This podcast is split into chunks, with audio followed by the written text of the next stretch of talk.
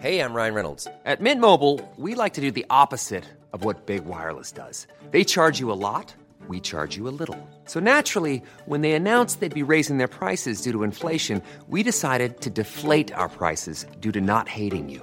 That's right. We're cutting the price of Mint Unlimited from $30 a month to just $15 a month. Give it a try at mintmobile.com slash switch. $45 upfront for three months plus taxes and fees. Promo rate for new customers for limited time. Unlimited more than 40 gigabytes per month. Slows. Full terms at mintmobile.com. Nada más por convivir. Política, cultura y ocio. Con Juan Ignacio Zavala y Julio Patán.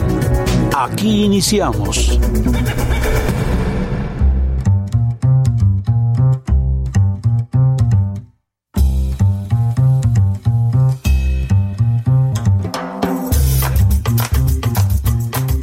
¿Qué onda? ¿Cómo están? Feliz sábado. Esto es nada más por convivir. Este no es sábado, Juan Ignacio Zavala, no es sábado de barbacoa. En este país ahora se come ¿qué? Tamalitos de, chipilín. Tamalitos de chipilín. Tamalitos. O mondongo. O mondongo. ¿Qué dicen el mondongo, la pancita o el menudo? o el menudo, así es. Fíjate que, este, bueno, feliz día del amor y la amistad a todos los Al que lo ¿Qué tal se la pasaron Se ayer? la pasaron cochinones. Indecentes. Neceserros. Fíjate que en la semana me quedé sorprendido realmente. En Palacio Nacional se compra longaniza de a 16 mil pesos el Sí, kilo es buena. y los tamales de a 20 millones. De a 20 millones. Está carísimo. Se llama austeridad republicana. Está carísima la comida por Es- allá. Está cara la comida. Sí, yo entiendo que se consume con cierta abundancia, pero no se pasen de lanzas tampoco, ¿no? Sí, fue, fue Juan el, la semana, pues ya no sé ni qué decir, ¿no? Del tamal. No, pues de la del- extorsión, de la o ex- sea. en otras palabras, que yo, yo tengo dos visiones de extorsión pública desde la Casa Presidencial. Uno fue el concierto del Elton John que organizó Martita Sagún Ah, ¿cómo no? para lanzar su Vamos México. ¿Cómo no? ¿Cómo no? Mira, no recuerdo con exactitud, pero creo que la mesa costaba de a 100 mil pesos del 2001. O sea, ¿cómo no fuiste? No, no fui. Eh, todo- todos los empresarios estaban indignados porque les hablaban de cuántas mesas vas a comprar. Sí. ¿Cuántas? O sea, ya la pregunta Sí, sí. empezaba por dos. Sí, ¿no? sí. Por supuesto, medio mundo, pues que, no, pues dame ocho, ¿no? Sí. Este, da quien sea ¿Qué y- quieres que haga, y no? te hablaba medio, oye, ¿no quieres boletos? John. Están cerca, están chingones, Pero bueno, ¿no? fue una perversión de la filantropía terrible. Así ¿no? es. O sea, eso realmente desde el poder pues se echó a perder muchas cosas, ¿no? Y creo que esto es así. La, eh, la segunda extorsión que veo... Bueno, quizás hay una, antes te acuerdas de la compañera Marister Zuno, Ah, que les quitaban sí. las joyas a las esposas. A las esposas. "Oiga, vamos a armar una cooperacha para que saque, dame el reloj, Dame, los sí. aretes y todo se los quitaba ahí. Pues, bueno, ¿no? Eso es cierto, ¿no? Sí, sí, sí. Y luego esto de López Obrador que me parece súper lamentable. Uno, por la cantidad ridícula de dinero que va a sacar a personas que están comprando un pasaporte de impunidad. Claro. O sea, a los empresarios les está saliendo regalado darle 20, 100, 200 millones. Contarle que Santiago Nieto no les abra un expediente, no les congelen una cuenta. Todo eso les sale más caro. La otra es decir que hay, digamos, ya está el uso del dinero en el Infonavit, que es ilegal, porque no es dinero del presupuesto, ese es, Es dinero correcto. de cuotas. Es correcto. Tuyo, mío, etcétera, ¿no? de los trabajadores, Sí. de los empresarios y del gobierno. Entonces, bueno, es como lo del IMSS, pues no es dinero del gobierno, eso es dinero de los trabajadores. Entonces, bueno, aparte del fraude, eh, tenemos esta extorsión que, en serio, si quieres equipo, hospitales, etcétera, yo creo que hay mejores maneras de, de- de hacerlo y de hacerlo mejor. Bueno, una es los impuestos, otra que los empresarios donen el equipo de una manera directa como se hace en todas partes. Sí. La más importante, más allá de la extorsión, etcétera, es que no esté envuelta en una farsa, en una pantomima, en una colección de mentiras, como fue el tema de la rifa, no rifa, sí rifa, del avión, no avión, sí avión. Es una, Juan, es una tomadura de pelo, digo ya las cosas como son, es vernos la cara o tratar de vernos la cara a todos. Pero, Yo, a ver, yo por eso decía, fíjate, el avión eh, eh, es una cosa muy seria, ¿no? Claro. Ves, siempre hemos discutido aquí tú y yo que esos que están diciendo, no hagan caso con el que está distrayendo. No, hay que hacer caso. Claro que hay que hacer caso. Es muy relevante las tonterías que dice. Ahorita vamos a entrar. Así es. eh, las frivolidades que hace. Todo eso lo del avión es política pública. Punto. Es política pública. Y entonces... Y tiene repercusiones en la inversión y en, muchas todo, cosas, ¿eh? o sea, claro. las- de las pocas noticias que puede tener el país internacional, pues está esta cosa que es de risa loca. Así es. ¿No? Dicen, oye, pues están rifando Hay un presidente- avión. Hay un presidente que está rifando un avión Que- en un país con que tiene estos una problemas. fijación freudiana con los aeropuertos y los y aviones. las aeronaves, sí. Sí. Eh, ¿Qué pasa? Bueno, pues está concluyendo pues, eh, eh, en esto. Terminó siendo, digamos, un buen propósito, que es un buen diagnóstico, un- lo que quieras, con esta aeronave de la ignominia. Sí, Este, y terminó siendo, ¿qué hacemos con él? sí. Bueno, se lo va a acabar al ejército. Sí, o lo va a es- vender en un deshuesadero, en un- ¿no? sí. Y a ver si compramos el autoestéreo. Sí. Sí, un asiento, Un asiento, la barra, la tele. barra. Ah. bueno, esto es nada más por convivir. El presidente, digamos que tropezó con el avión presidencial y la mesa de tamalitos de Chipilín. Pero, Eso pero, pero, cuando parecía que las cosas no podían empeorar, se le vuelve a aparecer el tema del feminicidio, porque señor presidente, así como van las cosas, se le va a aparecer muy a menudo y reacciona fatal. Vamos a platicar hoy, Juan, con una, ¿qué? Invitada de, De- lujo. de lujo. Estas invitadas no las tiene ni John Ackerman, Ni Gibran. ni, ni Gibran, ni Gibran. Eunice Rendón, qué gusto verte. Hola, muchas gracias por la invitación. Pues muy contenta de estar aquí con ustedes. Oye, déjame hacer el anuncio y si quieres nos lanzamos a lo mejor al tema de los feminicidios porque, uff, uff. Miren, nos pueden escuchar, como saben ustedes, en 98.5 FM de Ciudad de México, 100.3, también FM Guadalajara, 92.5 en Tampico, 106.3 de FM.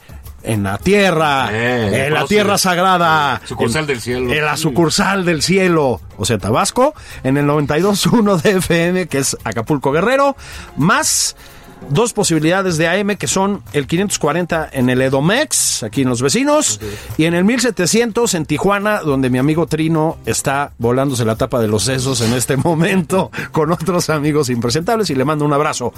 Eunice, este, creo que hay temas que se le atoran al presidente de la República y luego además está el de los feminicidios. No más no puede. Lo del viernes fue espeluznante, ¿no?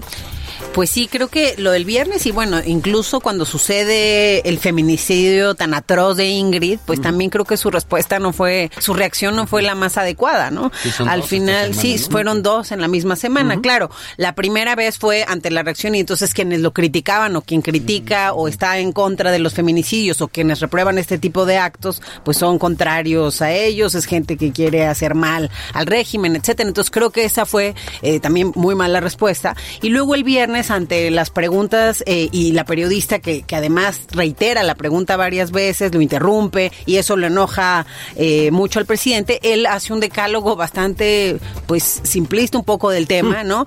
Este, y, y, y creo que el problema, pues, es de fondo, ¿no? Entender que, y no se puede echar la culpa a nadie más, es un problema actual que, ah, que tiene una trayectoria y una tendencia también del pasado, eso nadie lo niega, pero que sin duda se tiene que ver cuáles son las políticas y las acciones que hoy se van a tomar o que se están tomando, que es una de las preguntas que hacía la periodista y que a mí no me quedó clara la respuesta eh, a esa pregunta, ¿qué es lo que estamos haciendo hoy distinto para reducir este problema? Y ahí, bu- bueno, se entra incluso en todo lo que también en esta semana, derivado de, la, de las declaraciones de- del fiscal, se, se ha dicho, ¿no? De que si desaparecemos el feminicidio, que si eh, mejor lo volvemos un homicidio agravado y damos más penas, etcétera, que, que ahí creo también falta mucha, no sé, sensibilidad y quizá conocimiento también del tema eh, y de la historia del tema eh, por parte de quienes están proponiendo este tipo de, de- de- de cosas, ¿no? Es decir, le- le- llamarlo feminicidio eh, tiene muchas connotaciones detrás, es decir, es la lucha histórica de muchas mujeres, de muchas víctimas, es incluso un tema que llegó a la Corte Interamericana de Derechos Humanos, en donde también de alguna forma eh, dictamina el Estado mexicano que tiene que hacer algo con este problema a partir de lo que sucedió en Juárez, Cap- Campo Algodonero, en fin. Entonces viene de una historia que además hay otro punto importante. Esto nos ayuda a visibilizarlo, porque también es un tema Claro. que a veces pareciera dentro de una violencia normalizada, ¿no? Incluso Nombrar importa, ¿no? Nombrar por las supuesto. cosas. Y incluso hay gente que culturalmente, la verdad, sigue con esta visión muy machista, porque hemos tenido una educación machista, en fin. Entonces, a veces hay, jueces, por eso es muy importante la perspectiva de género a la hora de, de- de- de- de tener juicios de, de- relacionados con feminicidios y y el nombrarlo también ayuda, porque hay jueces que piensan, ah, bueno, es que ella se lo buscó, ¿no? Porque estaba vestida de tal o, o cual forma. así empezamos En fin, hace 30 años, ¿no? Con ese, con ese tipo de asuntos. ¿No crees, Eunice, que hay una... eh, digamos, yo veo un poco a Gertz, ¿no? Veo al presidente López Obrador. Y digamos, de una manera benevolente, pues digo, bueno, ellos eh, tienen resortes de otra generación. Eh, lo cual eh, significa muchas cosas, ¿no? Y en términos de gobierno, significa problemas, ¿no? Eh, eh, La falta, tú lo acabas de decir, conocimiento del tema. Y como no tienen conocimiento del tema, no tienen empatía. No. Ah, no, no, no tienen sensibilidad al, al asunto, no saben que le están tratando. Lo dices muy bien, Eunice. Feminicidio infiere muchas cosas. ¿Por qué lo quieres calificar como homicidio? Aparte, homicidio. Homicidio. ¿no? De, de hombre. No, de- o sea, viene, viene de esa parte. ¿Por, por qué lo quieres hacer? Entonces, a mí me preocupa mucho eh, eh, con todo lo que, a- a lo que ha sucedido, porque ahorita está lo de Ingrid, hace unos meses fue lo de Abril, ¿no? Exactamente. Eh, eh, este, lo que quieras. O sea, cada, hay Mara, en fin, para cada semana, ¿no? Pero hay un movimiento mundial eh, eh, este, para visibilizar este, Claro. la situación de las mujeres con este eh, el violador eres tú, ¿no? Esto que le dio, bueno, pues, eh, que puso en un contexto enorme internacional, algo surgido en Chile. No, no, eh, este, ahora sí que no vino esa bola de, de Holanda o de No, no. eh, Nueva York De o así. Dinamarca, ¿no? De Sí, de Dinamarca, Chile, sí. de Chile y aquí se cantó y que está moviendo las conciencias hacia la empatía, ¿no? En este, Es- es en correcto. este asunto. Y creo que el gobierno ha mostrado una absoluta falta de sensibilidad al respecto. Y no, insisto, es falta de sensibilidad por falta de conocimiento. Las palabras de ayer del presidente son muy lamentables. ¿no? Eh, porque tú puedes decir, oye, tal reforma, eh, la reforma energética, la inversión, la- y entonces ahí caben todos sus pretextos y cabe su retórica, este, los conservadores, los fifí, los de antes, no Los somos complots, iguales, los etcétera. complots, etcétera. Eh, ahí caben. Pero en esto eh, fue para mí muy sorprendente ver a esta mujer Frida eh, arrebatándole la palabra al presidente. Sí, que se molestó muchísimo. Dice, usted está, no tiene que cambiar el tema. El problema es que siempre han cambiado el tema. Toda la razón. Fue muy, muy... Creo que eso es de, un- de una, ahora sí que de una salud pública increíble lo que Déjame, hizo esta mujer. Claro, déjame recapitular lo que dijo el presidente. O sea, dijo, estoy en contra de toda la violencia, pues que es como decir, como ser Miss Universo, perdón, y decir quiero la paz en el mundo, me explicó. O sea, perdón, pero eso no significa nada. O sea, no, no ante un El problema específico y extendidísimo y desgarrador como el feminicidio, ¿no? Dijo después que no había malestar social, que eso era una cosa de los grupos de poder y que sí. la gente estaba contenta, señor presidente. 10 mujeres asesinadas cada día, perdón, 10 mujeres asesinadas cada día. Dijo que era Twitter, que cuánto compraba Pompó, Twitter, hizo el chistorete de Ken Pompó, que pues hay contextos en los que no se debe hacer chistes, Eso, eso, eso es... Eso es, eh, y volvió a hablar de los robots. Sí. Eunice, no hay una línea bien hecha, perdón Vamos que lo diga de esta hablar. forma, ¿no? Sí, y bueno, y yo creo, aunando a lo que dices de Mm. cada día, o sea, en un país en el que cada día 10 mujeres pierden la vida de una forma violenta, eh, como lo es, como- o como lo que significa un feminicidio, pues, y en un país en donde además 6 de cada 10 mujeres han sido violentadas en algún momento de su vida, 4 de cada 10 por su pareja, en fin, en un país en donde vivimos realmente eh, una violencia homicida y una violencia en el caso de mujeres de género, etcétera, pues no, no creo que no, no hay lugar para eso. Y por eso creo que también en un país con todas estas condiciones, lo- el quitar eh, la palabra feminicidio, pues no, no, no es lo adecuado. Obviamente el, el fiscal, y hay otra cosa importante mencionar, él dice que lo quiere hacer porque hay una, hay una dificultad, digamos, en los estados para tipificarlo, porque,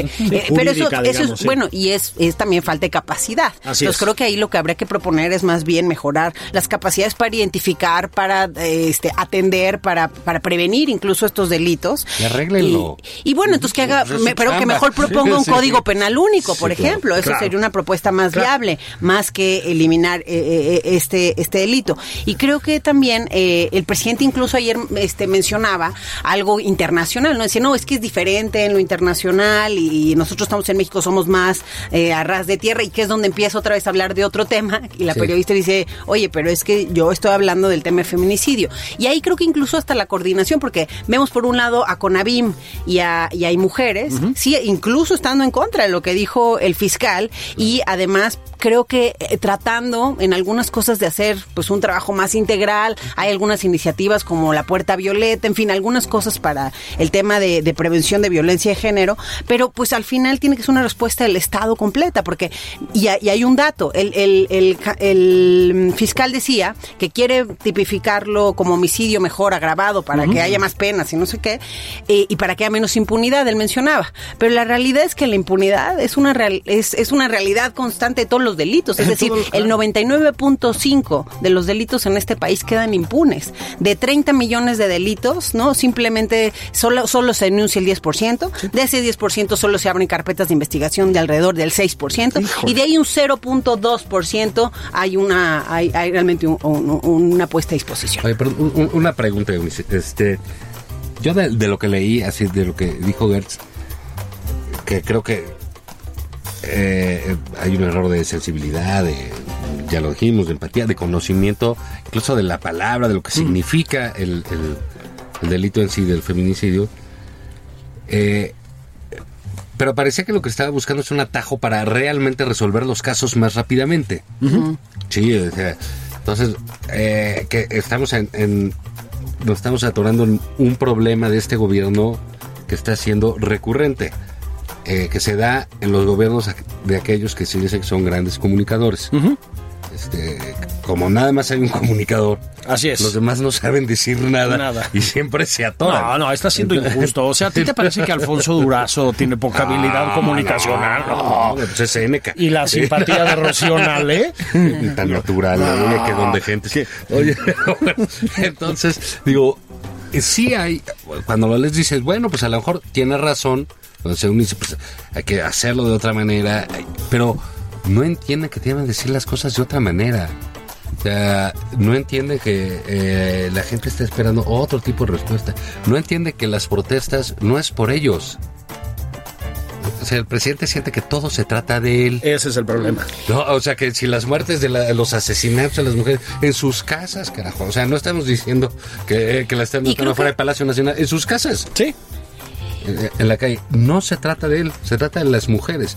Oye, no nos gusta que este pinte eso. Pues, si no te gusta, ni modo. es la manera de darnos cuenta todos de la magnitud del problema. Si no hacen eso, no nos vamos a dar cuenta.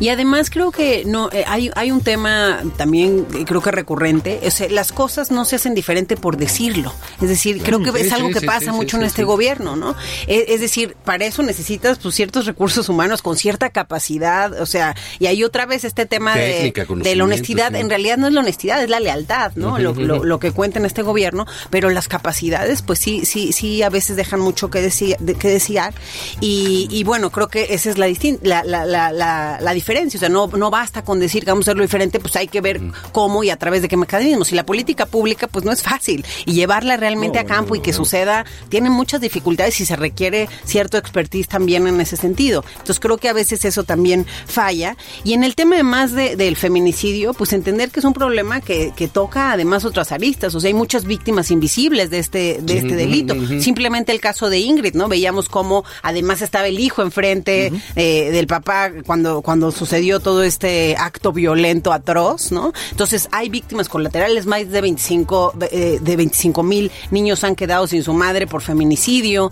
Entonces y además pues todo el, el entorno que esto eso. genera, ¿no? En términos pues de este Sí, las ondas concéntricas, digamos, ¿no? Ahora, a mí sí, sí me llama la atención esta pues, ignorancia rampante, ¿no? Sobre, so- sobre los temas, porque incluso eh, cuando hablas de feminicidio, sí, México tiene eh, unas tasas altísimas, etcétera, pero es un problema en todos los países. Sí.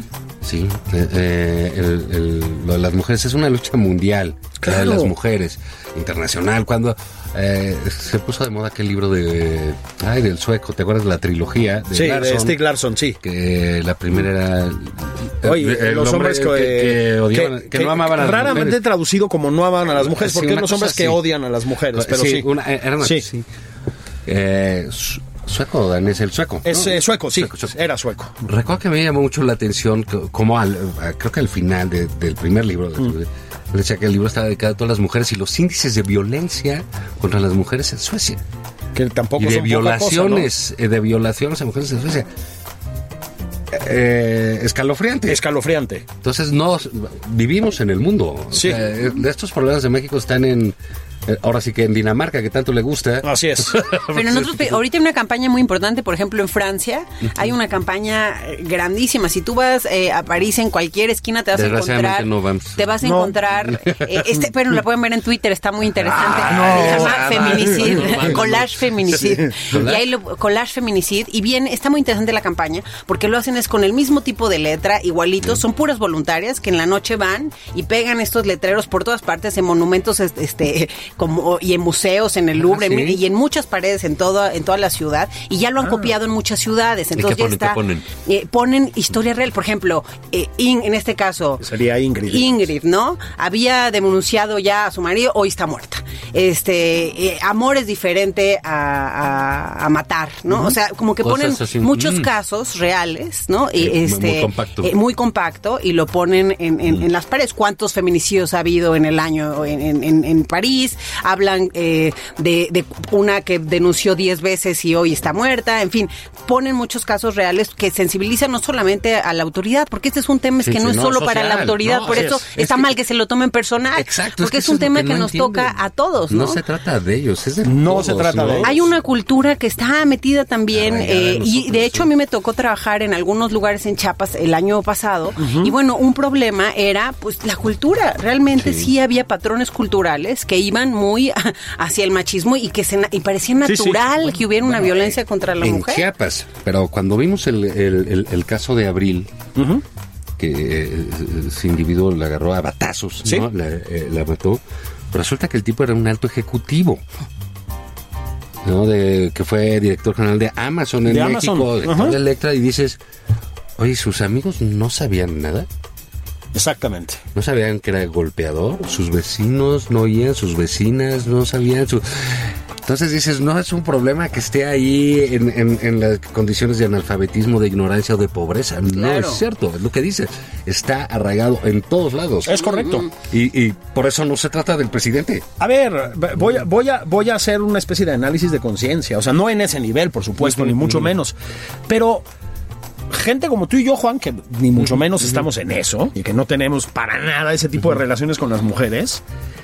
Por muchos años lo vimos en una escala mucho menor. O sea, no estoy diciendo que alguien haya agarrado batazos a alguien que conocemos, ¿no? Pero era relativamente normal. O sea, no era una cosa que te pareciera bien, pero Mira, eso pasa, esa idea. Bueno, contra eso, señor presidente, señor fiscal, es esta lucha. Es decir, no es solamente un problema contra Morena o la cuarta transformación o las medidas que puedan estar Sí. o no tomando. Es un problema, creo que lo dijiste bien, es un problema cultural. No, y hay que reeducar agresores, o sea, por ahí deben estar las propuestas. ¿Cómo Sí, vamos a hacer? A, un- a uno que ya golpeó a la mujer, ¿cómo le vamos a hacer seguimiento? Porque esa es una probable víctima de un feminicidio. Alguien que ya tuvo reitera, o sea, hay características. Y los que tienen- estamos alrededor. Nunca es de un día a otro, es decir, sí hay, hay ciertos temas, salvo eh, por algunos parámetros. Pero hay otra cosa que decía el fiscal. Decía es que es muy difícil porque hay siete condiciones para determinar lo feminicidio.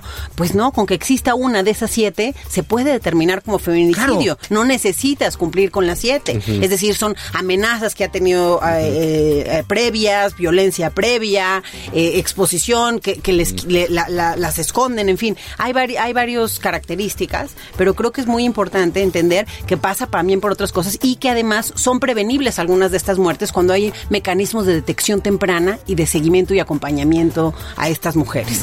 Yo, veo que, eh, que este gobierno, y, lo entiendo, en, en- en esa parte, busca como atajos. Por, por ejemplo, todas sus reformas en, en términos de justicia busca son ataques, son- son buscar caminitos para poder llegar a los culpables, que no está mal, insisto, creo que tienen este problema de de volverse empáticos con, con la sociedad que Sí. gobiernan, porque, el- digo, ahorita regresamos y, y lo volvemos a platicar, porque a mí se me hace un tema eh, que tiene que ver con todos nosotros, ¿no? No hay manera de que alguien escape de lo que... eh, eh, Es correcto. De, de lo que está pasando, ¿no? Eh, porque de pronto te enteras, caray, hay un golpeador en el condominio. Así es. Hay un golpeador en el trabajo. Y, te saca de onda, ¿no? Dices, ¿cómo es posible que, que esto suceda? Y sucede. Y todos nos hacemos güeyes como el presidente. Pero bueno, vámonos a un... ¿Sí? No, no, al presidente no. No, no, sí. no, no, no. Señor presidente, salud. Saludos al señor presidente. Primer venimos. mandatario. Vamos por un taco y venimos. Venimos. No está mal.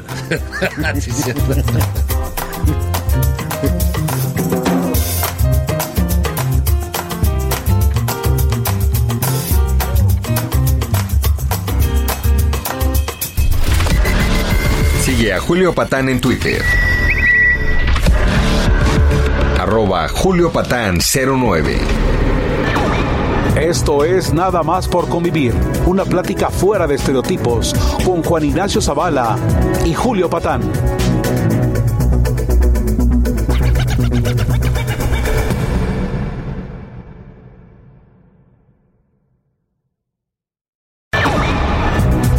Estamos de regreso en Nada más por convivir.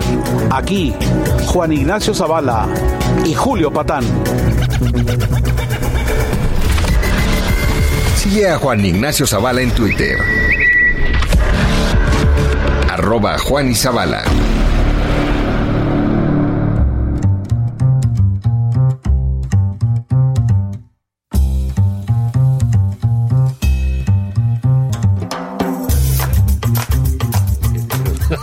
Espérate, vamos.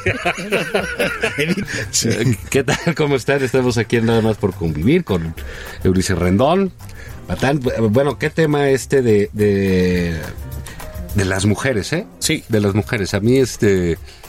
eh, fíjate, me impactó mucho eh, este, lo del violador. Tú, ¿Cómo lo hicieron? ¿Cómo se armó? ¿Cómo funcionó? cómo funcionó. Te enterabas cómo eh, eh, en Los Santos, etcétera, la- las Claro. mujeres lo bailaban y los hombres se quedaban estupefactos. Estupefactos. No, porque, porque te toca, porque les toca, porque sabes, como tú bien decías, pues que fulanito, que sutanito, que eso sucede. Y nos guste o no nos guste, eh, este, a mí me parece muy bien que hagan lo que sea para visibilizar el problema. Este, cuando fue la primera pinta esta así que Sí. El ángel, que tal está, que no, Creo que las estaciones de Metrobús Sí, ¿no? que Sí. no ensucien. Y, Sí. Eh, pues no, como pues ensucien. Si no ensucian, no vamos a entrar en razón. Porque va a pasar el tiempo, yo iba por reforma y veía esa- una estatua de quién sabe quién, porque nunca sabemos de, pues, los héroes de la reforma, etcétera. sí. Curiosamente, puros liberales. Sí. No, no, no hay uno de un conservador. Y, y veías que estaban medio pintados de rosa, de verde o de morado. Y te acordabas de la marcha. Estas fueron las mujeres. Así es. Sí, así. Ojalá se queden así pintadas esas.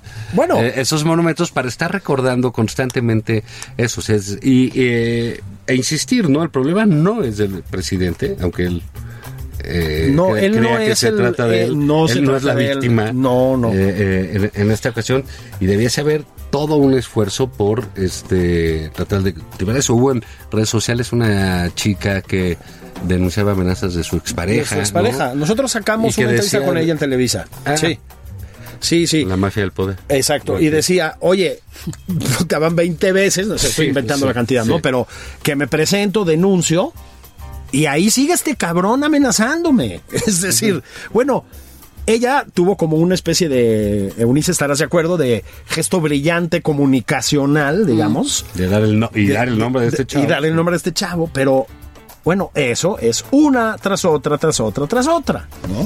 Y, y así están muchos de los casos, y es lo que decíamos ahorita. O sea, sí hay muchas denuncias previas, y, y entonces viene la, la otra parte, que a veces la mujer quita la denuncia, o se- ¿no? Dice, "Ye- lo perdona, etcétera, y entonces viene la otra parte, es tu culpa porque lo perdonaste. Sí. Y al final ahí entonces no estamos entendiendo lo que hay detrás de todo esto. Y incluso a veces los medios también muy irresponsables, porque vimos cómo se se difundieron las imágenes de una forma también terrible, ¿no? Y eso Bueno, revictimiza a las mujeres, lastima la memoria de las víctimas y de sus seres queridos, en fin, como que hay todo un contexto detrás y como bien dicen, es un tra- una tarea que nos toca trabajar a todos, desde medios Sí. hasta eh, la parte eh, educativa, cultural, Claro, el etcétera. y apoyo por supuesto a, la a la autoridad, víctima de, ¿no? de violencia que sepa que puede recurrir a su vecino, a su jefe, a su jefe Bueno. de trabajo, a lo que sea, y que va a ser escuchada y protegida, ¿no? No, y la gente, o sea, en Twitter, ¿no? Yo ponía algunas cosas, también hay cada cosa, y entonces me contestaba un cuate, es que a ver, pruébame que eso fue porque es mujer, que la mató así porque es mujer, no, no, no hay ninguna prueba de eso.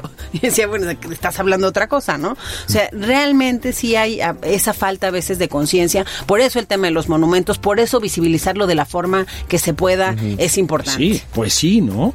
Ahora, fíjate que, a ver si están de acuerdo, creo que otro tema que... Es que esta semana, entre el avión, el tema de los feminicidios, por, por fortuna, ¿no? Se visibilizó. Este. El INE, sí, la tamaliza.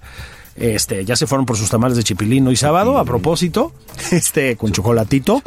Este, bueno, se nos. Y Emilio Lozoya, no digamos. Se nos olvidó, Eunice, que siguen por ahí los migrantes y que los estamos, bueno, son muchos temas, ¿no? El uso que estamos haciendo de la Guardia Nacional etcétera. Pero lo de esta semana, las condiciones en que los tenemos. ¿Qué onda? Pocas personas saben en este país del tema de la migración, como Eunice Rendón, lleva mucho tiempo metida en esto, es muy oportuno que hablemos del asunto. Oye, o sea, tuvo que ir Muñoz Ledo a ver qué estaba pasando en esas pesadillas de lugares. ¿Qué pasa, Eunice? Bueno, y creo que el diputado Muñoz Leo es el único que ha tenido una congruencia con Sí. su discurso y que ha estado ahí con este tente visibilizando, Sí. ¿no? Porque hay incluso otros actores que antes eh, denunciaban mucho estas situaciones y que hoy pues pareciera que no pasa nada, ¿no? O las minimizan. Entonces creo que eh, por un lado este todo el tema que es hoy las, car- las caravanas al final lo que hacen es hacerlo más visible, pero al final que, que decía la, la, la secretaria de Gobernación no es que México no es un país de tránsito y no vamos a dar visas humanitarias, ¿no? Cuando sucedió el tema de las caravanas. Y entonces es, pues, México, queramos o no, es un país de tránsito por su situación geográfica y por sus características. eh, y no vamos a dar visas humanitarias. Ahí hay otro punto muy importante que quiero relacionar con, con el reporte también del canciller de esta semana del plan migratorio, que además es el canciller que está dando el reporte del plan migratorio, Sí, no la. Secretaría de Gobernación. Así Las es. facultades están en gobernación. Bueno, hoy, hoy no sé tanto, ¿no? Pero en la ley está así, pues. Sí. Entonces, bueno, claro, y ni siquiera está, eh, bueno, estaba el, estaba el titular del Instituto Nacional de, De- Migración. de ahí, Migración, sí. estaba, eh, pero ni siquiera Alejandro Encinas, por ejemplo, que es el subsecretario del tema. Pero bueno, más allá de eso, eh, el punto es de que de- al inicio del gobierno parecía que iba a haber pues una postura más de puertas abiertas y entonces se dan casi 13 mil eh, visas humanitarias de entrada en la prime- en las primeras caravanas, que eso también pues es complicado para cualquier gobierno, ¿no? Así El es. que de una a otra te lleguen y en tus primeros días de gobierno lleguen tantas caravanas. Pero se dan estas visas y después, un año después, sale la, la secretaria a decir no vamos a dar ninguna visa humanitaria. Y no es así. Ahí falta un entendimiento del tema. No es o todos o ninguno. Claro. Depende del caso. Y es muy importante este punto porque estuvimos deportando, además del uso de la Guardia Nacional, que ya se ha hablado mucho, se estuvieron deportando en masa a las personas. Es decir, estos 180 son de Honduras, Vámonos. regrésalos, estos 103 al Salvador, etcétera, sin distinguir por casos, sin hacer un screening, sin hacer un, un análisis más profundo de cuáles son las condiciones de cada uno y si a lo mejor tú sí tenías condiciones para que yo te dé un refugio o para que yo sí te dé una visa humanitaria y puedas transitar y llegar a Estados Unidos,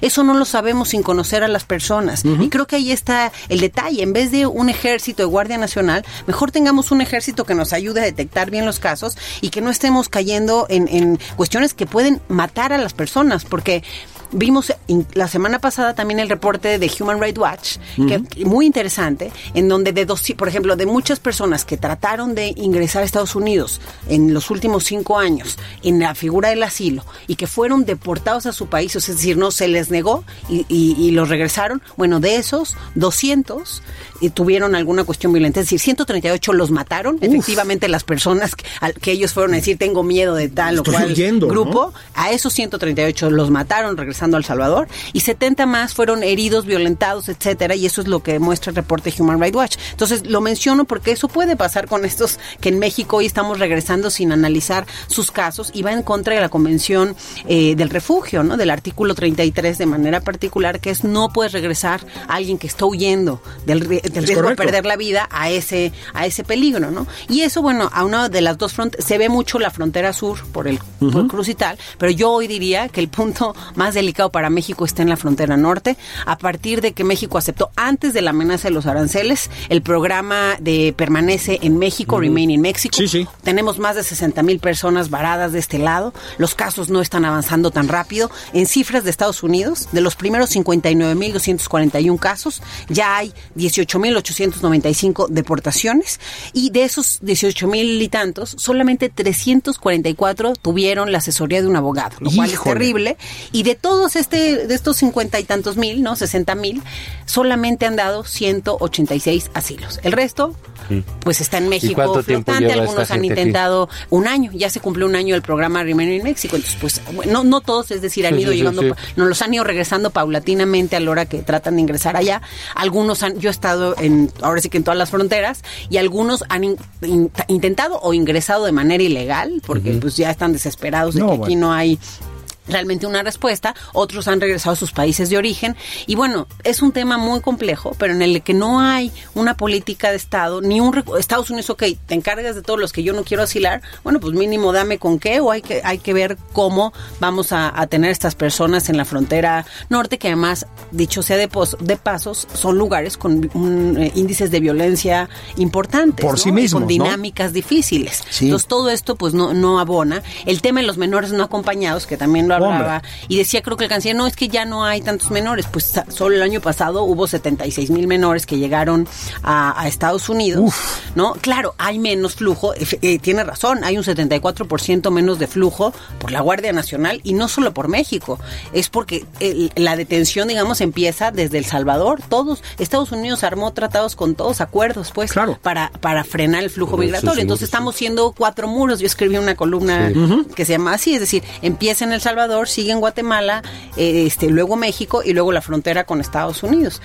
Claro, aquí pues hay unos que negociaron mejor que otros, porque El Salvador al menos le, le- a cambio le sacó que pudiera otra vez renovarles el permiso a sus TPPs, que son 200 mil trabajadores más No o menos no que es poco, están en ¿no? Estados Unidos, que tenían el riesgo o la amenaza de deportación, como los Dreamers, haz de cuenta, Ajá. como los soñadores mexicanos, pero ellos negociaron con, con este, está bien, yo te ayudo, pero tú allá este, me, me, me amplié un año si tú quieres, luego vamos a ver otra vez va a empezar Sí, la sí, amenaza, sí. pero al menos lograron este intercambio. ¿no? Entonces, creo que es un tema delicado en el que otra vez pues requerimos eh, y, eh, ver las políticas que va a hacer México, cómo vamos a trabajar con Estados Unidos, Trump va a seguir igual. Y lo que decías, esta semana además hay una visita eh, de- de este, específicamente al siglo XXI, ¿no? A la estación migratoria del siglo XXI, en donde pues se ven las condiciones, que estas no son de este gobierno, es decir, sí, Sí, vienen sí, de sí, antes de- esas condiciones, sí, sí. pero eh, este gobierno, y ahí, ahí hay algo que, que, que el Instituto Nacional de Migración ha prometido, es mejorar estos albergues. Entonces queremos ver esa mejora. Esas son de las cosas positivas que han dicho y que se supone que hay ya ciertos recursos, pero es muy importante dignificar estos lugares y que realmente se permite el trabajo con iglesias, con sociedad civil, que también fue otro de los temas, pues, eh, que en esta semana se diera, ¿no? De que salió un oficio que sí, sí trabajaban con ellos, que si no, etcétera. Entonces creo que eh, en el tema migratorio todavía hay mucho por hacer y lo más triste me parece que yo sí creo que auténticamente el presidente es una de, de los temas que, que- en, en los que creía, ¿no? O, Yo también. o Fíjate que, que yo también. realmente quiere ayudar. Hay estos empleos que reportaron hacia Centroamérica, que eso puede ser también positivo, pero creo que lo triste es de que aunque sí sea una voluntad del gobierno, que sea una visión de este gobierno de izquierda, gana más la amenaza de, de Donald Trump que esa voluntad misma eh, Sí. de- del gobierno. ¿no? Fíjate que yo también, lo hemos comentado aquí, Juan, yo también creo que aquí somos muy críticos con el presidente por muchas razones, pero yo también creo que, digamos, en su fuero interno, este, no está contento con tener que hacer esto con la migración. Yo creo que él sí, digamos, moralmente, ¿no? Éticamente, como lo quieran decir, es un hombre que ve a la migración de Centroamérica, es una migración más pobre y etcétera, de otra manera, ¿no? Creo que, creo que esto es, digamos, a contrapelo de sus convicciones. Entiendo que está sometido en alguna medida pues a la realpolitik y a las necesidades del país. Pero también creo, Eunice, y a ver si estás de acuerdo, que la migración hace aflorar no solo en México, ¿eh? en todo el mundo, cosas muy feas de los seres humanos. Este, aquí lo hemos visto, es decir, somos xenófobos, incluso somos racistas, ¿sí? Somos de un nacionalismo feo, ramplón, como en todas partes, ¿eh? O sea, esto es, esto es universal. Y por lo tanto, no tiene un costo político, ¿sí? Meter mano dura, tenerlos en condiciones infames y etcétera. Porque fíjate, yo leo mucho a los simpatizantes de la 4T en las redes y en los medios, y cada vez que hacen una barrabasada, ¿sí? Dicen, bueno, es que esto tenía un significado simbólico. Cerramos el aeropuerto de Texcoco, es simbólico. Los tamales, es simbólico. Como si eso fuera una justificación. A propósito, ojalá ya dejemos de tantos simbolismos porque están saliendo caros. Bueno, el simbolismo de deportar gente masivamente es infame. Infame, ¿eh? No, usar la Guardia o sea, Nacional para eso, ¿no? para eso. Digamos, un país expulsor como es el nuestro, ¿no? Este deberá de tener una sensibilidad eh, a mayor, entendiendo la complejidad que enfrenta el gobierno al toparse con Trump. Digo, yo no se lo deseo a nadie, ¿no? A O sea, nadie. porque es- No, a nadie.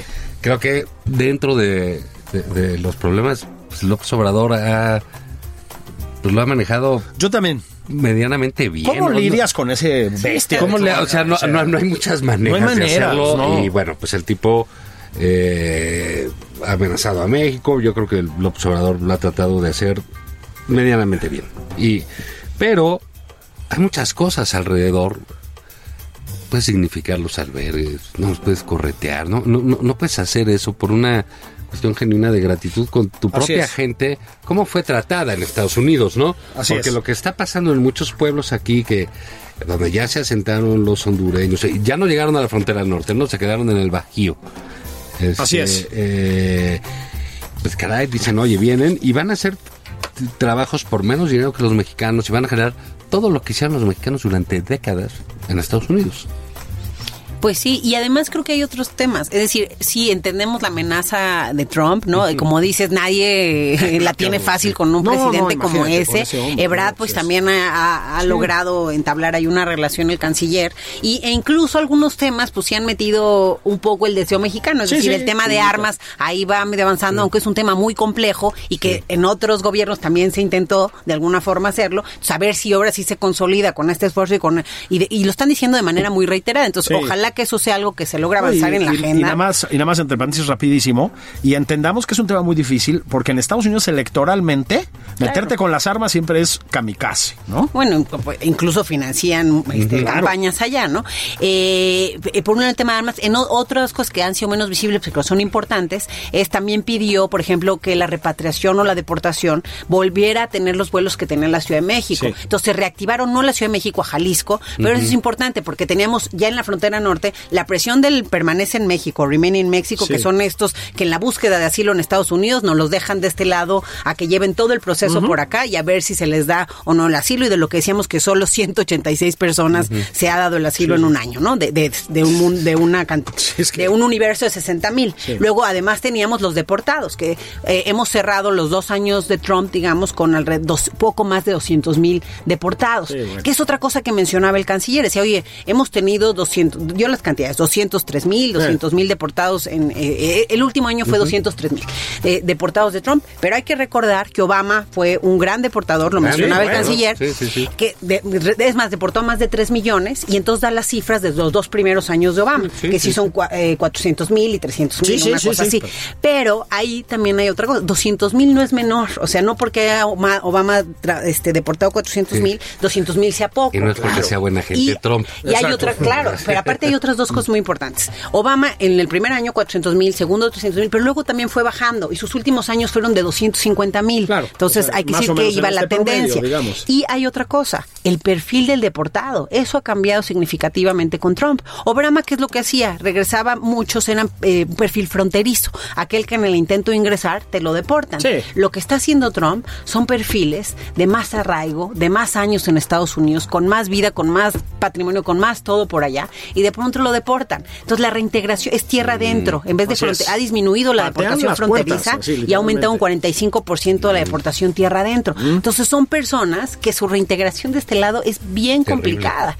Y, y entonces, otra cosa, yo no creo que Trump se enojaría si nosotros armamos un buen programa para, para aquellos que regresan, es decir, un programa para los mexicanos, la reintegración migrante, económica, social, familiar, etcétera, porque muchos no tienen ni papeles, el- muchos ya no tienen familiares y eso lo vuelve también bien complejo. Eh, en algún momento ponían a estas personas deportadas en los albergues para personas en situación de calle y es otra cosa, ¿no? Al final es alguien que deportaron. Este, entonces creo que ahí también es una de las oportunidades de este gobierno. Ahí podría dar pues el mensaje humanitario de, de su visión como gobierno de izquierda y de lo que el presidente ha prometido en- en- con los deportados trabajar de otra forma en los albergues, mejorarlos. Y un tema que creo que nadie puede criticar es el tema de los niños. Es los niños, La claro. niñez migrante es la cara más vulnerable de la migración. Los menores no acompañados y los acompañados también hay que atenderlos porque finalmente están migrando por sus padres, ¿no? No están tomando ellos la decisión como niños muchas veces. Y hay un tema de aprovechamiento del, del crimen organizado de este, de este perfil. Incluso hay unos conocidos como niños de circuito que va- va- van y vuelven, por eso se llama, por esta condición circular, van y vuelven a Estados Unidos porque por su edad no los pueden detener de aquel lado y trafican personas y drogas, etcétera. Entonces, el crimen está también constantemente cooptando. Y otra cosa, también en la mala información que se le da a los migrantes y los engaños que sí suceden, como lo decía ahí el canciller, eh, pues mucha gente le dicen, pues si vienes con un niño te van a dejar más, entrar más fácilmente a Estados Unidos y entonces andan ahí cooptando a los niñitos, cuando eso también es una mentira. En realidad son procesos y entrevistas, etcétera, para que logren ingresar a Estados Unidos y luego una vez que ingresan, a veces los menores no acompañados que ingresan también creen que ahí ya van a estar muy bien y no, los meten a centros, eh, eh, pues unas especies de centros de detención para menores Sí, no acompañados, sí, sí. pero que también están en condiciones terribles y han sido muy denunciados por AILA y ACLU, que son las grandes asociaciones de defensa de derechos civiles en Estados Unidos. No, pues es que es. Bueno, la migración, aparte, pues es, como hablábamos del otro de fenómenos internacionales, es uno de los grandes fenómenos de este siglo, ¿no? Eh, y los niños, efectivamente, son la cara de la tragedia de la migración por doquier, Por todas partes. ¿no? Y no sé, eh, Eunice, ¿tú qué piensas? Creo que Muñoz Ledo este, ha jugado un papel eh, pues muy digno. Muy digno, ¿no? En- sí, sí. Hay, hay Sí, que sí. decirlo. Congruente, ¿no? Congruente, Congruente, sí, sí. no lo ha dejado, ha sido eh, recurrente, ha sido sistemático, ha sido contumaz en, en, en denunciar eso. ¿Tú crees? O sea, las respuestas de verdad han sido muy feas. Con él no, Las de Brad, sí. no le dan la palabra, eh, se la quitan, no, lo, ahí lo pelucean, pues. Sí, sí, sí, ¿no? sí. Al- al- pero tendrá alguna algún eco eso, porque es lo mismo que hablábamos al principio del programa con lo de las mujeres. Como creen que todo se trata de ellos, de su culpa y que las cosas pasan porque los quieren molestar y si llueve mucho Y es, desacreditar, eh, sí, y- sí, sí, todo, sí. todo eh, culpa de ellos. ¿Tú crees que, que puede tener algún eco esto? Porque ha sido un desastre el manejo. O sea, lo, que- a lo que decías, pues le quitaron migración, se la llevó la Cancillería en los hechos, ¿no? Este, eh, pusieron un carcelero al, al frente de la, del sistema de migración. Eh, e- esta reiterada negación sobre los problemas, ¿crees que vaya a tener algún eco este trabajo que haces tú, esas denuncias de Porfirio Muñoz Ledo? Porque digo, las de la oposición pueden decir lo que sea, pero se caen en el momento que salen de la boca. Sí. No, o sea, no, no, no, no tienen. Pues miren, yo creo que hay una oportunidad de que tenga un eco. O sea, al final el día es un tema que también abona, porque si bien a lo mejor públicamente efectivamente hay un racismo, y creo que eso, ahí sí, el tema de las caravanas aumentó el racismo, un, racismo que ya existía, no quiero decir, digamos, ¿no? pero lo Sí. afloró porque tú ver gente desordenada que antes no veías abajo de tu puente, en tal la- o sea, a la gente le genera, ¿qué es lo que pasa en Estados Unidos? Sí, sí, sí, lo sí, que sí. hace Trump muy bien es conectar con los miedos de las personas. Así es. Entonces, tú tienes miedo de perder tu empleo, aguas porque te lo puede quitar el migrante. Oye, te van a robar, es el migrante. Incluso él, siendo muy bueno en comunicación, creo a veces, pues en sus eventos grandes lo que ha hecho es llevar un ejemplo. Aquí está Juan Pérez que mató a un americano y él es migrante y tal, un norteamericano y él es, él es un migrante de tal lado y entonces ahora la familia sufre y ve. Entonces te pone, parece que la excepción es, es, es la regla, Así ¿no? es. y él y lo hace de una forma que comunica. Entonces creo que en el tema mexicano, pues mucho ha habido este racismo también a partir de, de ver eh, a los migrantes en muchos lugares, etcétera, aunque lo- significativamente el número o digamos el, el, eh, el grueso de la migración de tránsito pues no está en las caravanas, está en la migración de goteo que pasa Por supuesto. tradicionalmente, por- es decir, que ya es un, un, un- una- un paso natural o digamos de tránsito a los que quieren llegar a Estados Unidos, que ha disminuido por lo que ya hemos hablado aquí, Guardia Nacional, etcétera. Pero bueno, más allá de la política y de la opinión pública, creo que es un tema en donde tiene la oportunidad, y digo la palabra oportunidad, de trabajar y repensar algunas de las cuestiones, porque al final sí te puede pegar. El tú tener 60 mil personas ahí varadas, flotantes, que no sabes ni hacia dónde van, pues algunos de esos a lo mejor sí los cops del crimen, sin criminalizar la migración. Pero imagínate a alguien que no, no tiene trabajo, no, Sí, sí. na- no le estás dando nada, el cuate está huyendo de algo. O sea, sí, sí puede pasar eso.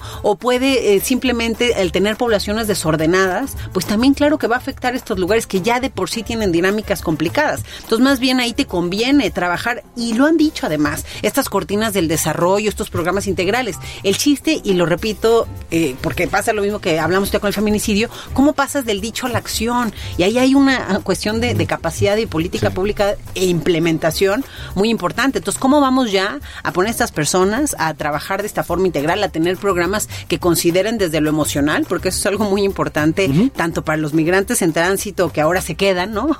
Los que antes pasaban y ahora se quedan, para los que se fueron y ahora no los regresan. Entonces, ¿cómo hacer proyectos híbridos, incluso económica y socialmente hablando, que inclu- incluso conjuntarlos con los que nunca se han ido y les ha faltado oportunidades para que también socialmente no no haya ese rechazo.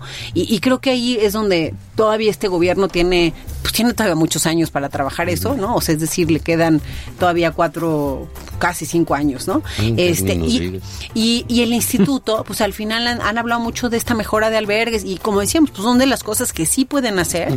Y en el tema de la niñez, incluso hicieron algunos protocolos con UNICEF, vino, Sí. este, se hizo también creo que con Marta Bárcenas algún tema de la CEPAL para hacer un plan integral. Todo eso cómo se va a dar ya en el territorio más allá pues de la promesa y creo que es donde ahí se puede hacer algo y donde el, te puede tener un eco la voz también del diputado, ¿no? Entonces, Pues bueno, yo creo que dicho esto, salimos súper optimistas. Eunice Rendón, vuelve pronto, por favor, con nosotros. Por favor. Bueno. Muchas gracias, de verdad. Muchas gracias. Qué bueno verte por aquí. Qué bueno saber que estuvieron ustedes por ahí, que hayan disfrutado los tamales de Chipilín. Juan Ignacio Zavala, vámonos. Vámonos, nos vemos mañana. ¿eh? Mañana, Este, mañana. pues hablaremos de, de las De- palabras del de- presidente. sí. A ver qué pasa con, con sus discursos. Fuchi. Uchi, caca, Caca. Muy buenas tardes. Hasta mañana.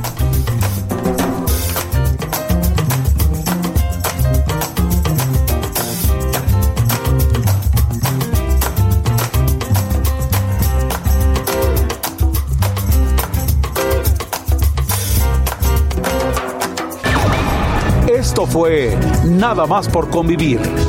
El espacio con política, cultura y ocio, con Juan Ignacio Zavala y Julio Patán.